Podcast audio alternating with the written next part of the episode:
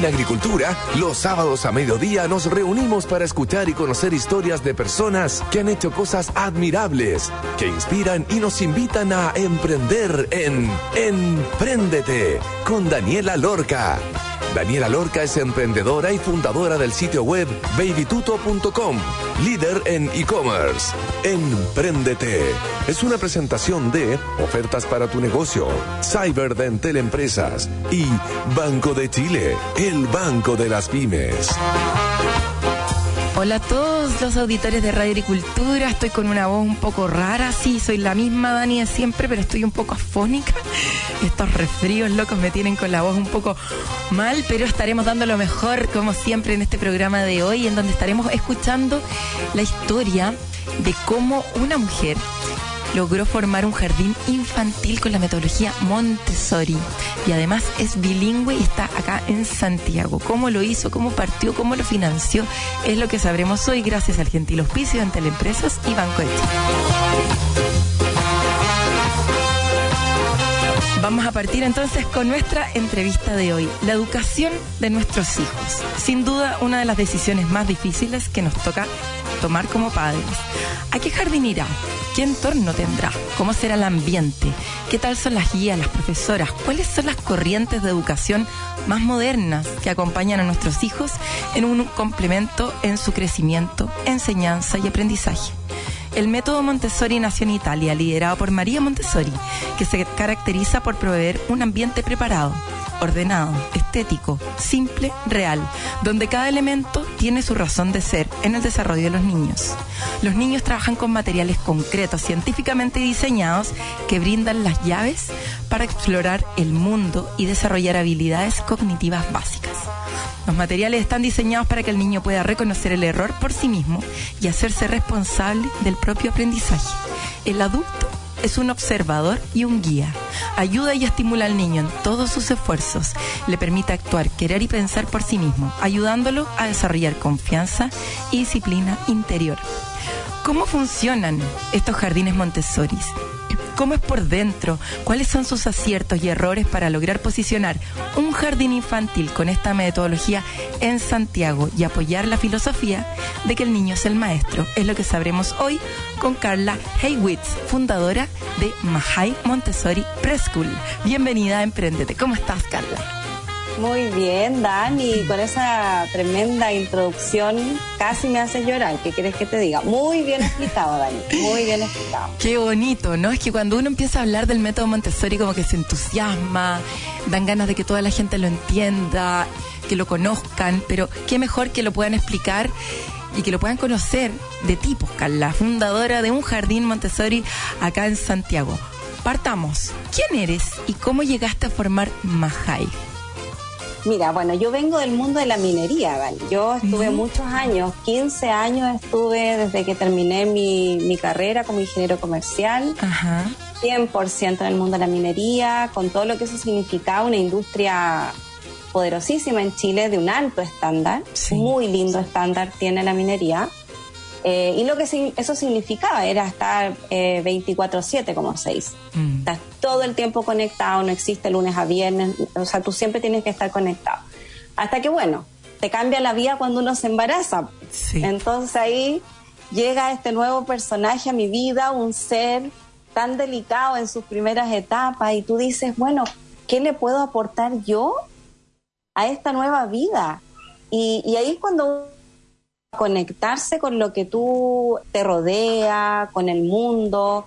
Y ahí a mí me pasó eso, que empecé a ver mucha mm, como cosas que a mí no me gustaban respecto de la infancia. Yo decía, pero ¿cómo, cómo siempre lo, primero que te dicen, ay, como cuando quedas embarazada es como, prepárate porque se te viene lo peor, no vaya a dormir, lo vaya a pasar mal, es como que casi algo terrible pero en realidad es porque entendemos la infancia de una manera equivocada. Si los niños cuando están en un ambiente natural, que por ejemplo es muy claro verlo cuando nosotras estamos embarazadas eh, y el niño se está desarrollando en este ambiente que es perfecto para él, la vida para nosotras continúa, continúa bien, a menos que uno tenga algún evento, algo que le pase, que te lleve a lo mejor a hacer reposo absoluto, que signifique cambio, pero que aún así se puede sobrellevar. Entonces empecé yo a darme cuenta de todas estas cosas. Eh, estuve en Estados Unidos porque también teníamos en ese momento negocios en Estados Unidos de la minería. Y ahí empecé a conocer más del mundo Montessori, que allá es como mucho más natural. Eh, hay muchas más instituciones de las que hay en Chile Montessori. Y ahí, bueno, me enamoré. Después eh, ya empecé a conocer mucho más, empecé a estudiar de este tema y obviamente yo quería estar en Chile, quería que mi hijo eh, también creciera sus primeros años en Chile, cerca de su familia. Entonces, bueno, llego a Chile y en Chile sí hay mucha educación bilingüe, pero casi nada bilingüe Montessori. Claro. Entonces dije, bueno, tendré que hacerlo. Si no está, partamos.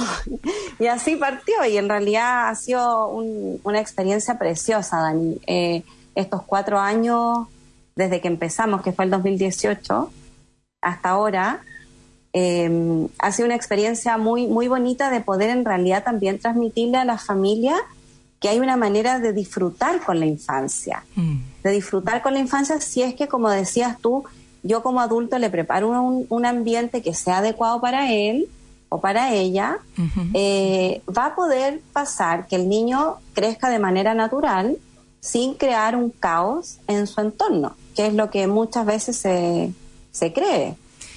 Eh, a mí me pasa mucho que voy a las tiendas, por ejemplo, a mi hijo le encantan las piedras, estas tiendas como de piedra, y cada vez que entra a una tienda de piedra, por ejemplo, de estas que venden lápiz lazuli, lo miran así como horrorizadas, así como que viene entrando casi como lo peor, así, a protegerse. Cuando yo le digo, no te preocupes, si él sabe tocar cosas delicadas, porque tienen ese concepto de que los niños no saben tocar cosas delicadas, que los niños son brutos, que los niños son tojos, y en realidad no es así. Y es lo que nosotros podemos ver en los ambientes Montessori. Y que es una maravilla, en verdad es como un museo en miniatura, realmente es precioso para las personas que nos están escuchando, todos nuestros auditores. Yo algo expliqué en la introducción, en qué consiste la metodología, pero me gustaría que tú también lo explicaras, Carla, como desde tu visión como fundadora de un jardín Montessori bilingüe en Chile.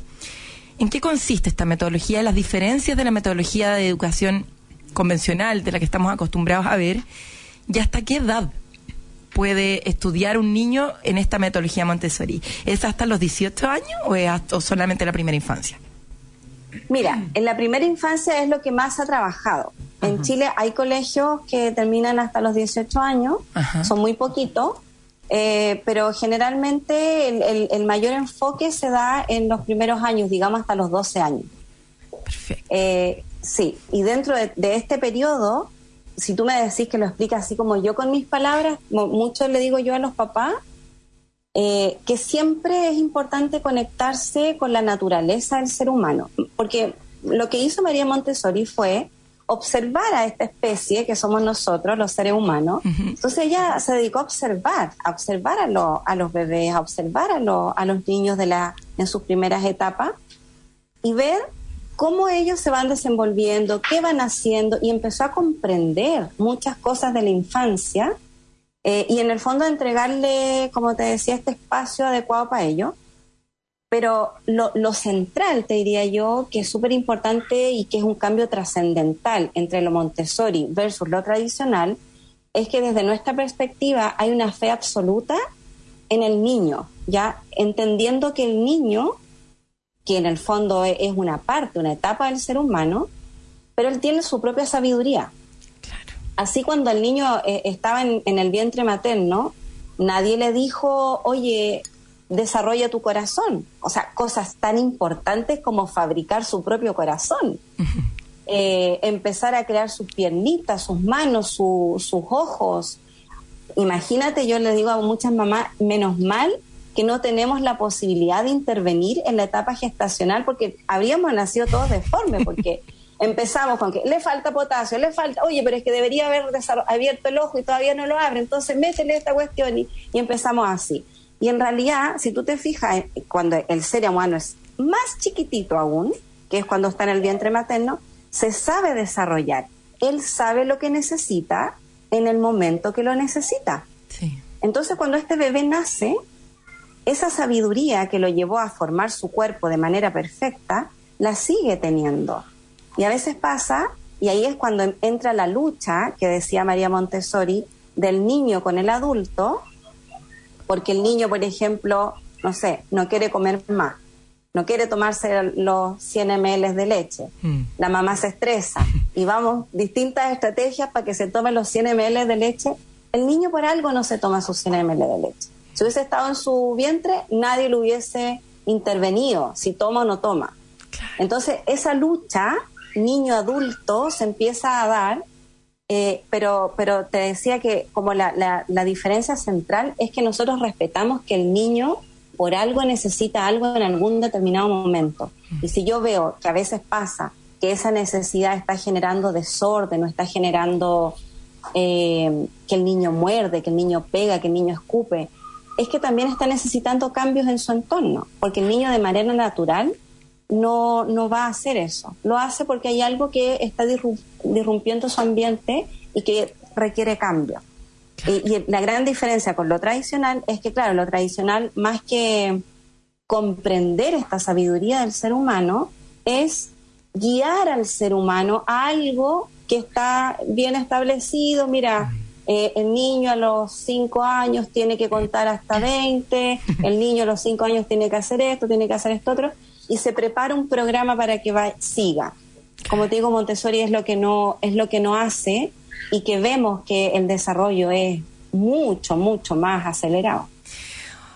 Carla, las profesionales o los profesionales que trabajan contigo en el jardín, ¿tienen que tener una preparación previa diferente o son educadoras de párvulo que eh, se capacitan? Eh, con talleres puntuales o tienen que haber estudiado otra cosa o puedo yo, no sé, haber, habiendo estudiado ingeniería, capacitarme con la metodología Montessori, como que cuál es la base que tienen que tener las guías o los guías y, cómo logran perfeccionarse en esta metodología.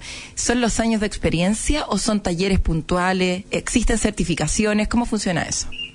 Mira, hay una cosa que te diría yo que es lo primero y que tiene que ver con una inquietud espiritual, que es como mucho más profunda, que es una sensación de amor real por este niño, ¿ya? Eh, y a veces pasa que, claro, yo conozco muchas educadoras de párvulo, muchas, pero ese amor real y profundo, ese respeto, porque tiene que haber un respeto por este ser en formación que requiere que yo lo guíe, pero que no lo invada. Mm. ¿ya? Que requiere que yo le, le, diga y, esté eh, mostrándole a él eh, la, lo posible, las, gran, las grandes potencialidades que él tiene.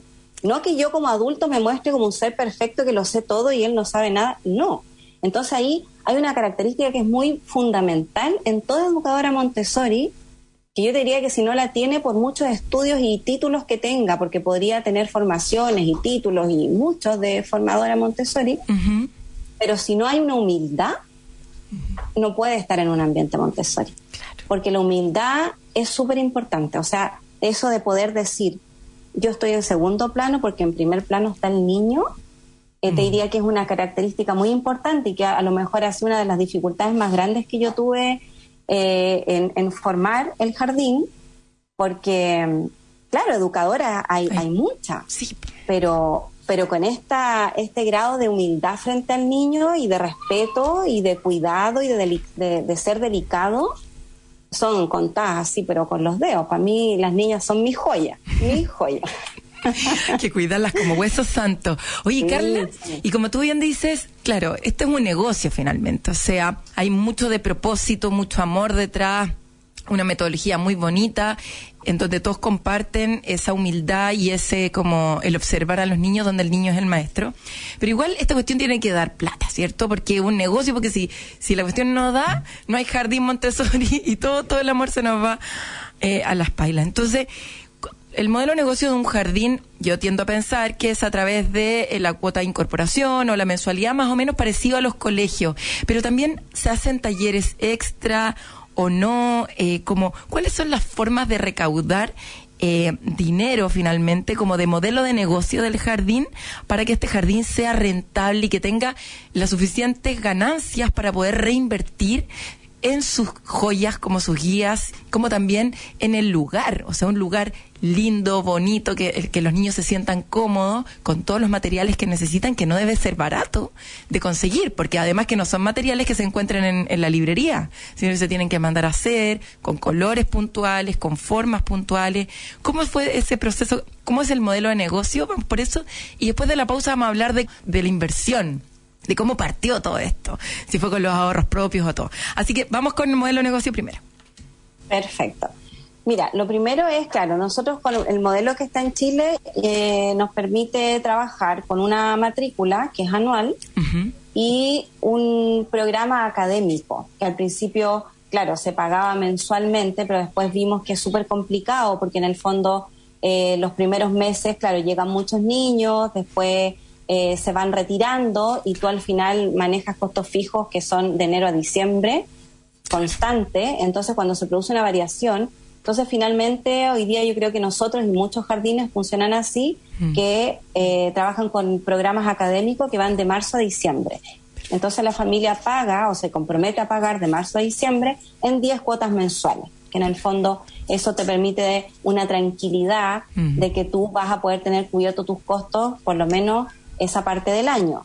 Y en enero generalmente se hacen los talleres de verano, eh, que también se trabajan con una mensualidad, y febrero, que nosotros vimos que era lo más conveniente, todo el equipo sale de vacaciones y todo el equipo después se, renueva, se reinventa, se hacen todas las mantenciones del jardín y volvemos con todo a finales de febrero para recibir a los niños en marzo. Y vuelven renovados porque, oye, hay que descansar de los niños. Muy lindos serán, exquisitos y todo lo que uno quiere, pero igual hay que darse una pausa, ¿no?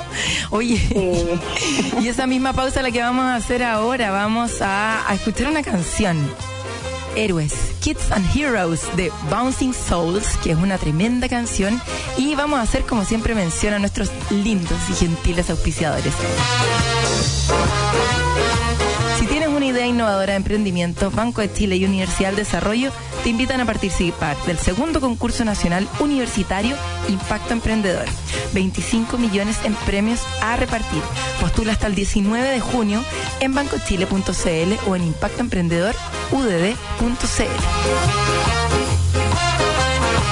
En Entel Empresas creamos la primera plataforma web de capacitaciones sobre herramientas tecnológicas para emprendedores y pymes de Chile.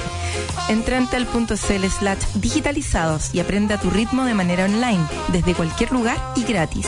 Te iremos acompañando en este proceso de aprendizaje, mostrándote tus grados de avance, tus resultados y guiándote en cómo seguir adelante. Recuerda, capacítate gratis en entel.cl slash digitalizados. Héroes, Kids and Heroes de Bouncing Souls. Hey, where have you gone? Used to be the one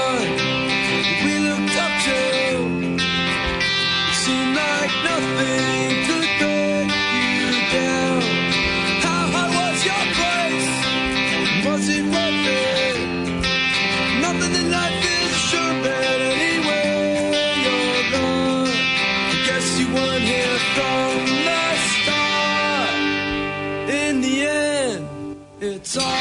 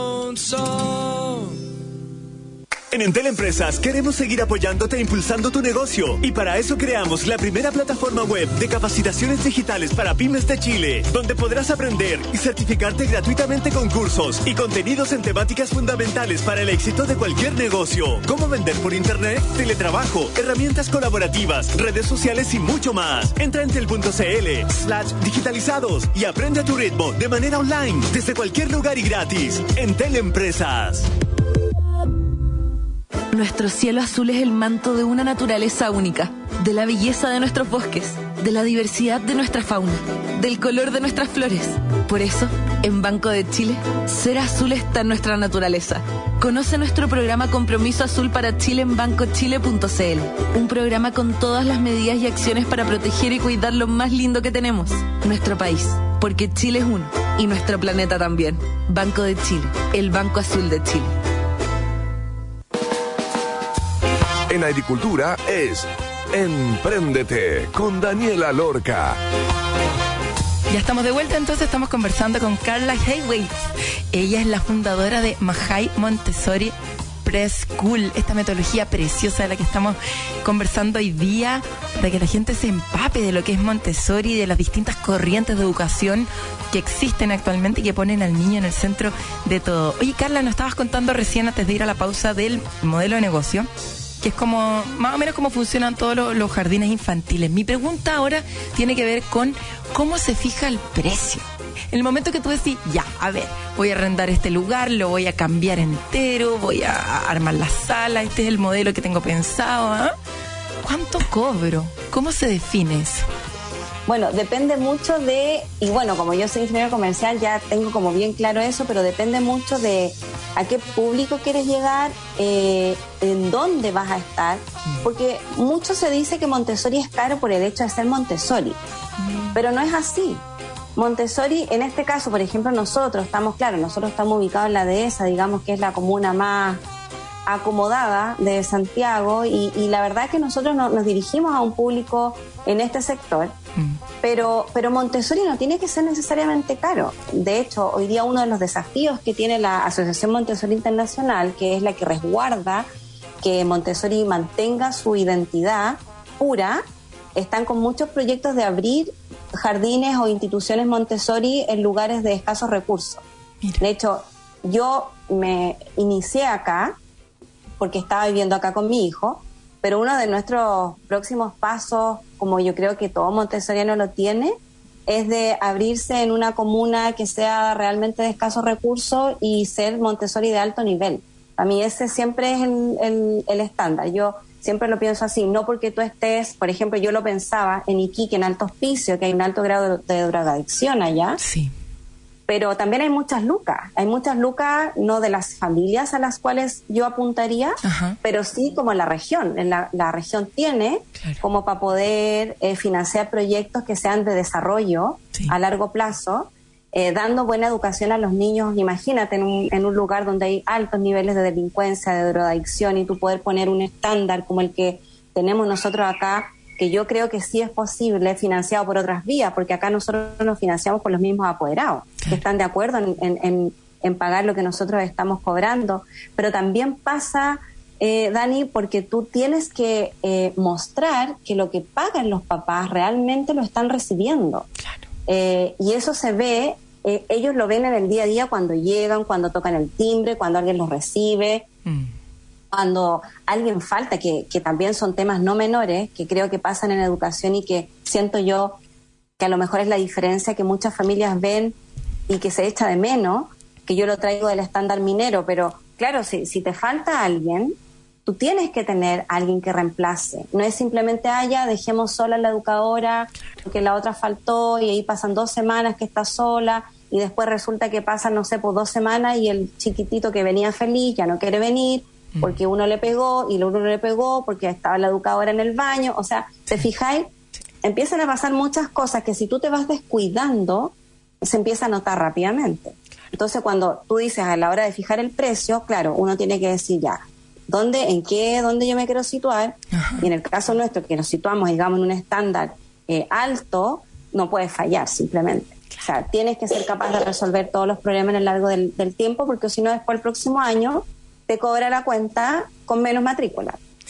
Y en realidad no hay nada mejor, que es muy bonito lo que pasa en los jardines infantiles, que eh, más que la promoción, eh, digamos, que tú hagas a través de las redes, es el boca a boca. El boca a boca es el que te da el prestigio finalmente. Nosotros nos lanzamos, eh, no nos conocía nadie, imagínate, yo no vengo del mundo de la educación, pero sí con, con este, este amor, esta, esta entrega por, por la infancia eh, y fue un boca a boca, un boca a boca y de ver las familias cuando vienen y ven que realmente lo que ellos van a pagar, eh, sienten que sí lo van a recibir, la familia confía. Yo siento que hoy día las familias están necesitando instituciones que, que se hagan cargo de los niños con alto estándar. Exacto.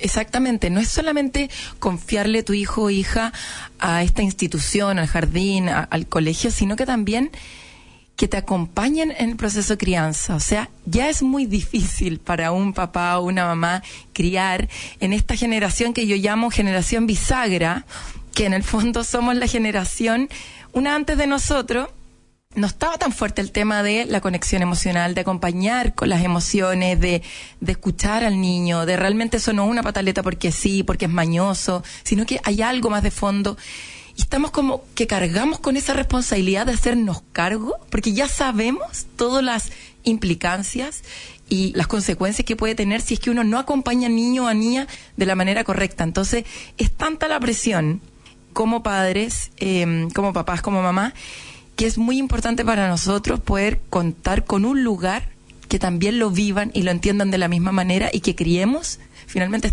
a estos, a estos locos bajitos de manera conjunta. Oye, Carla, me quitaste la otra pregunta que te iba a hacer de la boca, en verdad, que era como el modelo de difusión. Me dijiste que era el boca a boca.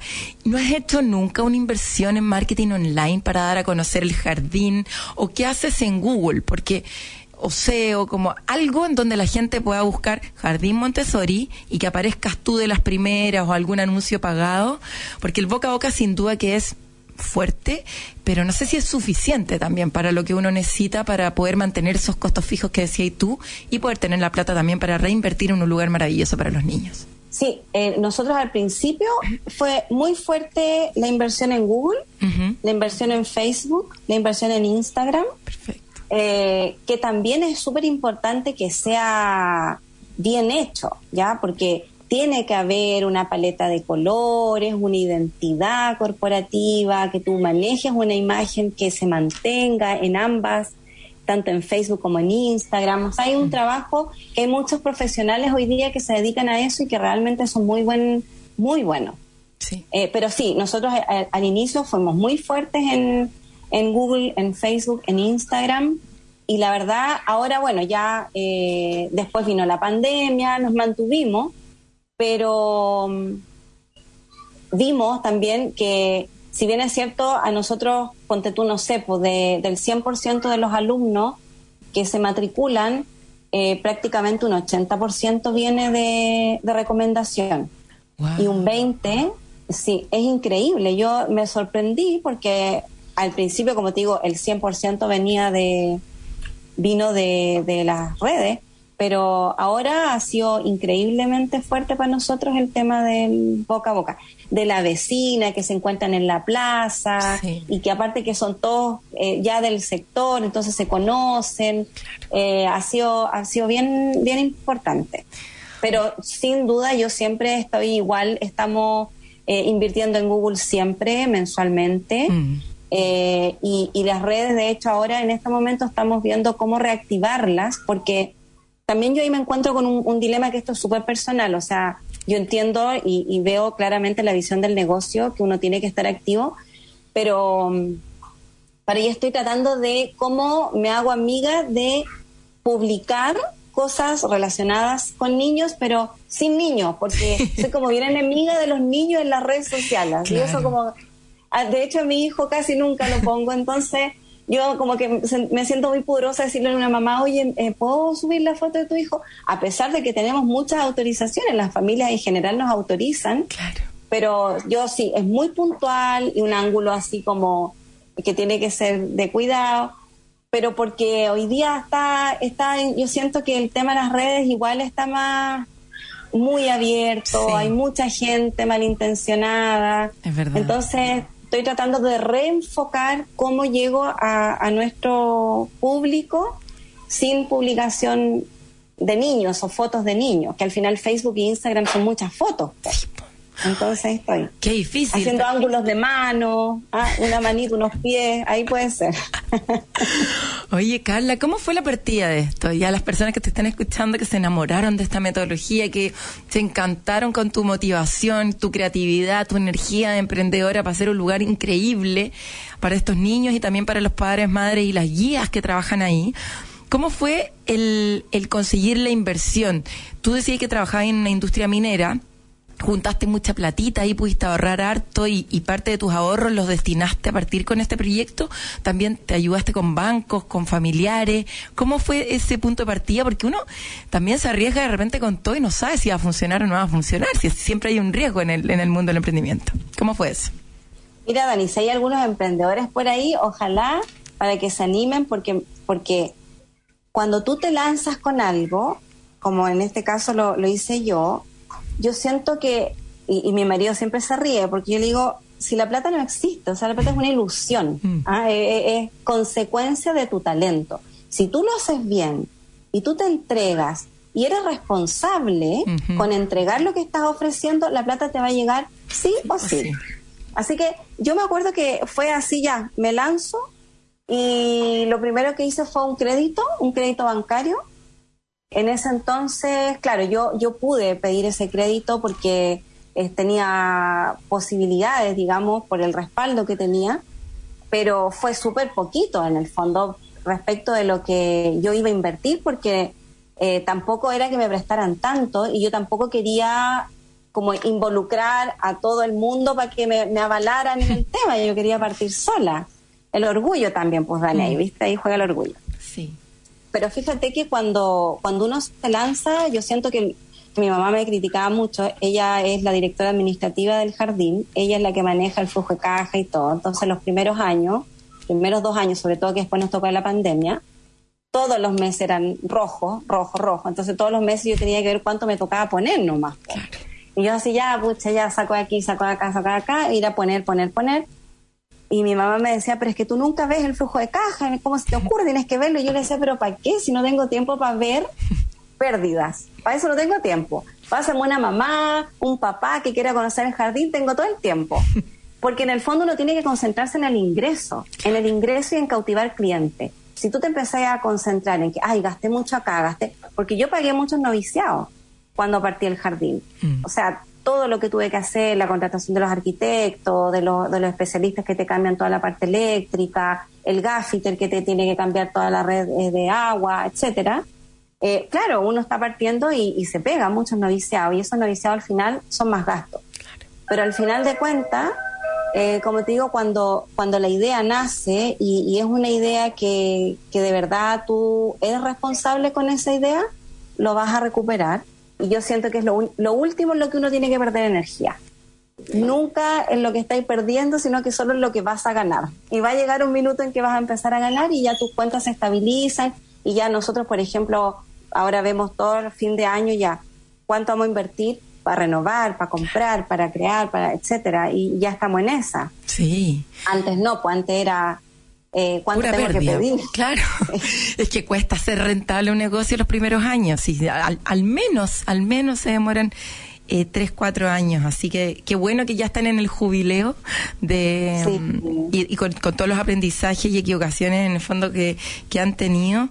Pero sabéis que Dani te iba a dar también un dato también para los emprendedores que creo que es súper relevante y es que al final, como dicen, más vale tener amigos que plata. Sí. Bueno, en la pandemia a nosotros nos pasó, imagínate, un jardín nuevo, llevábamos, era nuestro segundo año, nos pilló con la inversión ahí en pleno eh, y sin posibilidad de, pagar eh, todas esas deudas, sino que solo incrementarla.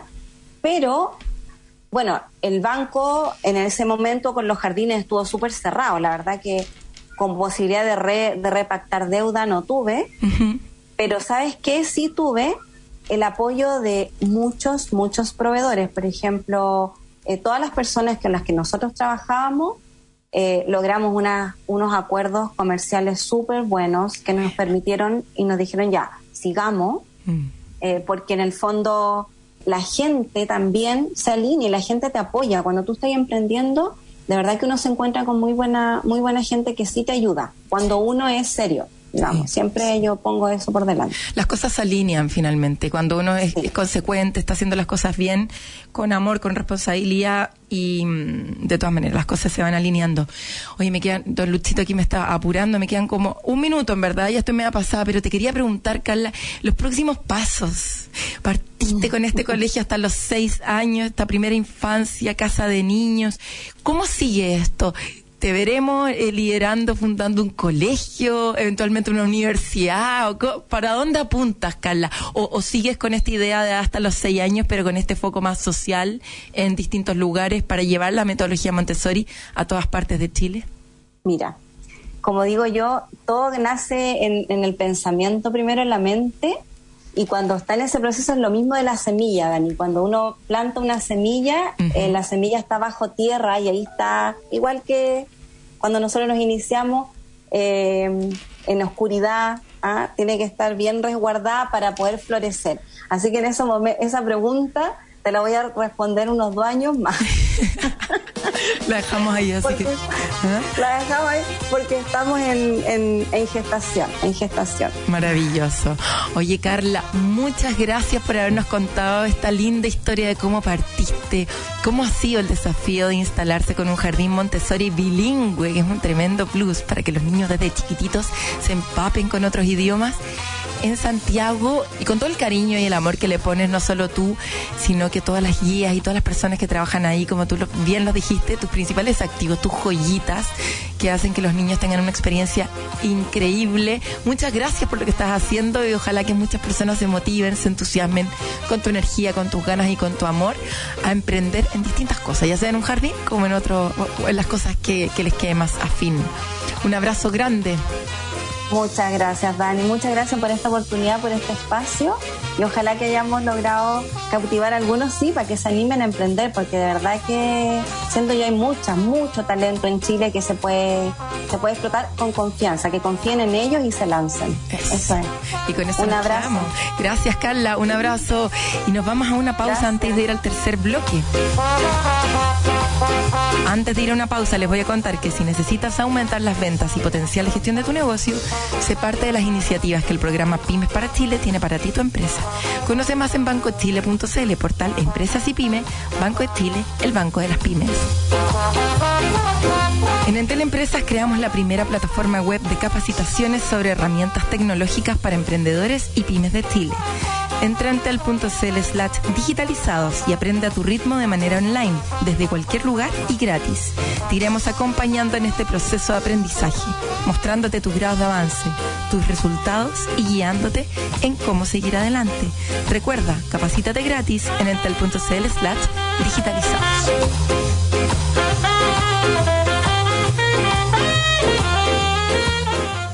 Nuestro cielo azul es el manto de una naturaleza única de la belleza de nuestros bosques, de la diversidad de nuestra fauna, del color de nuestras flores. Por eso, en Banco de Chile, ser azul está en nuestra naturaleza.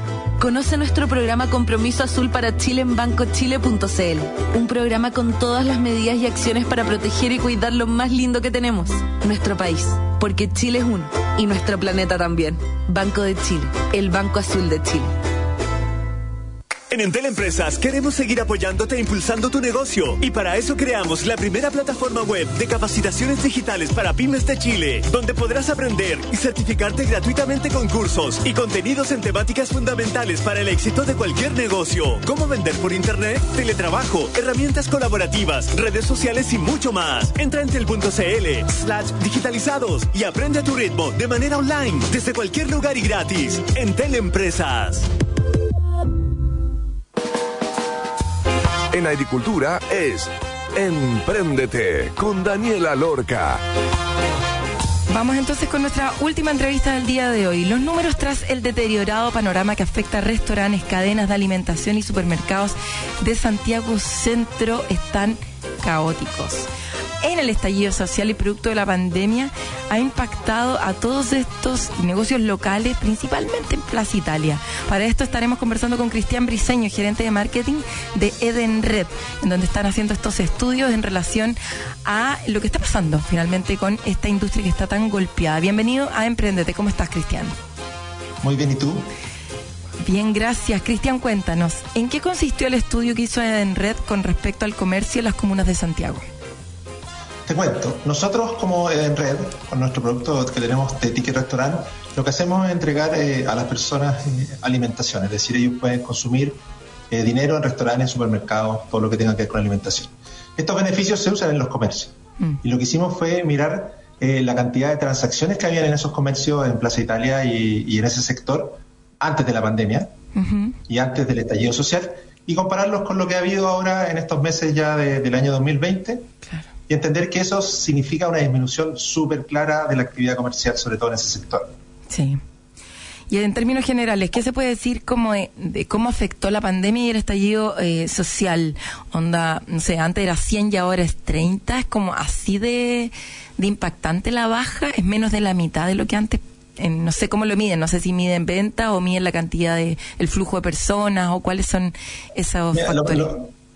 Nosotros lo medimos con cantidad de transacciones, porque obviamente depende también del tipo de, local donde consuma la persona, va a tener distintos tipos de, de, monto de consumo. Pero en general, en cantidad de transacciones, nosotros vemos que hay por lo menos un 35 menos de actividad, un por ciento menos de actividad ahora en este momento de lo que había antes del estallido y antes de la pandemia independiente de que ha crecido mucho en este último tiempo, mm. eh, aún así hay niveles muy bajos todavía, sobre todo en, cadenas y en tipos de, locales que desaparecieron de, ese sector. Lo que sí nos hemos dado cuenta es que lo que más ha recuperado ha sido el supermercado. Yo creo que el mm. espacio de supermercado es algo que, no se perdió tanto, los supermercados, independientes de, los supermercados que se perdieron con, con los saqueos y con algunas cosas, eh, sí pudieron recuperar importantemente el consumo. Lo que pasa es que los restaurantes y las cadenas estaban cerradas, la gente empezó a gastar su, su beneficio de alimentación en ese tipo de locales. Claro, entonces finalmente lo que tú decís es como, miráis, antes de la pandemia sumáis todo y después post pandemia seguís 35 abajo, pero eso también explica no solamente una baja del consumo de los locales que se pudieron mantener, sino que también eso está impactado por los locales que dejaron de funcionar, finalmente, ¿cierto? Así es, y también por el, hay una de las cosas que ha impactado también es el desplazamiento de las personas. Mm. Eh, esa zona se volvió una zona bastante más difícil de vivir o de, sobrellevar con, la cantidad de, manifestaciones y actividades que ocurrían y la gente dejó de ir tanto a esos sectores y se empezó a migrar hacia otros. Claro, la zona cero que le llamaban, ¿te acordáis? Que era muy divertido porque si quería ir como al centro de Santiago en esa época, Waze te tiraba como por la Plaza Italia, ¿cachai? Porque no había ni un auto pasando por ahí. Claro, pues estaba lleno, de gente tirando piedra. Oye, Plaza Italia es el Uno pasaba más rápido en esa época, viernes. Exactamente. Oye, eh, Cristian, Plaza Italia es el sector más afectado. Eh, ¿Todo el comercio de la zona se vio afectado del mismo modo? O sea, ¿todo alrededor de Plaza Italia murió o no necesariamente? No necesariamente. Eh, obviamente las cadenas de comida y los restaurantes bajaron mucho, pero mm. sí eh, los restaurantes han logrado recuperar y han hasta aumentado. Lo que te decía yo, la gente ya no va a los restaurantes, pero sí sigue comprando la alimentación y sí se está yendo a, buscarla a los supermercados, que, también es, es parte de las cadenas donde pueden conseguir alimentos. Claro. ¿Qué fue lo más sorprendente al analizar los resultados del estudio? Así como lo más guau. Mira, lo más guau es que cuando uno empieza a mirar las cifras, las cifras se fueron eh, a cero. Se fueron a cero en, un tiempo, eh, bajaron mucho, la gente dejó de ir a ese sector. Adicionalmente estaba la pandemia, entonces eh, el consumo en un sector donde primero estábamos encerrados y segundo estaban todos estos problemas, bajó mucho. Mm. el comercio de restaurantes, por ejemplo, todavía no ha llegado, o sea, está un 26% de lo que registraba hace casi dos años y medio que son cosas que uno dice en una época eran sectores donde había mucho, mucho, mucho consumo, la gente se juntaba a comer en restaurantes emblemáticos de ese sector y ahora ya, ya no existen o, ya la gente no está yendo o está yendo muy poco. Ya no está yendo en las noches, no está yendo con suerte los días de semana y los fines de semana también muy poquito. Y otra cosa también eh, que, nos, que nos muestra los resultados y que nos, nos pareció algo sorprendente que en las Condes, en las Condes no, no podido recuperar el nivel de actividad no así como lo han hecho otras comunas como Vitacura o como Ñuñoa o como Maipú, que, han crecido. Eh, nos parece que, que Las Condes es un dato considerable, sobre todo porque es un sector gastronómico bastante importante. Sí, y por ejemplo Providencia, que es una comuna que identificada como, como comuna de alto nivel de comercio, ¿cómo está? Mira, Providencia ha logrado recuperarse, de hecho en el último tiempo ha aumentado su actividad con respecto a septiembre y es porque muchos restaurantes migraron, migraron de, sectores más conflictivos y se han ido a, polos de, alimentación y a recuperar un poco el tema de los aforos. Y yo creo que ese tema es un tema súper relevante. Cuando dejaron poner aforos eh, fuera de los locales y empezaron a ampliarse a, partes de las calles, eh, permitió que ese sector eh, resurgiera un poco de, después de lo dañado que estuvo. Sí, así es. Oye, dejamos el dato entonces para que todas las personas se entusiasmen con volver a esos lugares que tan bonitos que son o que eran. Eh, démosle una segunda oportunidad a ese sector y también ayudar a todos estos emprendedores locales que viven de esto finalmente y que necesitan más que nunca de nuestro apoyo para poder volver a impulsar el comercio gastronómico en el sector, sabiendo que ya, por lo menos el tema de supermercado ya, ya va de vuelta, ya está eh, mejorado y recuperado. Así que nos queda la tarea pendiente de apoyar entonces los emprendimientos locales con nuestro consumo, con nuestras salidas a almorzar en estos lugares que quizás no se están mirando tanto hoy en día, pero que hay que poder volver a mirar. Sí, yo creo que, en, ese punto hay dos cosas súper entretenidas de eso. Lo primero es obviamente ayudar a estos emprendedores y, a los comercios de restaurante, pero por otro lado también el volver a juntarnos nosotros como, como personas que estuvimos encerrados mucho tiempo y que, que perdimos un poco esa vía de, restaurante que, que, a veces nos gusta mucho y nos gusta juntarnos con los amigos y conversar, eh, lo migramos un poco a la casa. Yo creo que ese es como también el, la idea hacia adelante, sí, es algo que estamos practicando personalmente. Exactamente. Ya, pues, así que con ese entusiasmo y con esas ganas los dejamos invitados entonces a poder salir, a darse una vuelta ahí a estos lugares, a, turistear un poquitito dentro de nuestra propia ciudad y, apoyar el emprendimiento chileno local. Muchísimas gracias, Cristian, que estés súper bien. Muchas gracias a ti. Nos vemos. Oye, y eso sería todo. Eso sería todo entonces hoy día, sábado 11 eh, de junio. Eh, para todas las personas que nos están escuchando, pueden volver a escuchar este programa si que quieren volver a emprender con otra cosita o si quieren partir emprendiendo con un jardín infantil como tuvimos a la Carla hoy día o entusiasmarse con su cariño y amor por los niños, pueden volver a hacerlo escuchando el podcast, entrando en radioagricultura.cl, descargando Emprendete para repetirse el programa del día de hoy. Nos vemos el próximo sábado, como siempre, quedan invitados a escuchar las noticias. Esto es Radio Agricultura, que estén bien. Chau, chau. En Agricultura fue Emprendete con Daniela Lorca. Historias de personas que han hecho cosas admirables, que inspiran y nos invitan a emprender. Emprendete es una presentación de ofertas para tu negocio, Cyber de Entel Empresas y Banco de Chile, el banco de las pymes.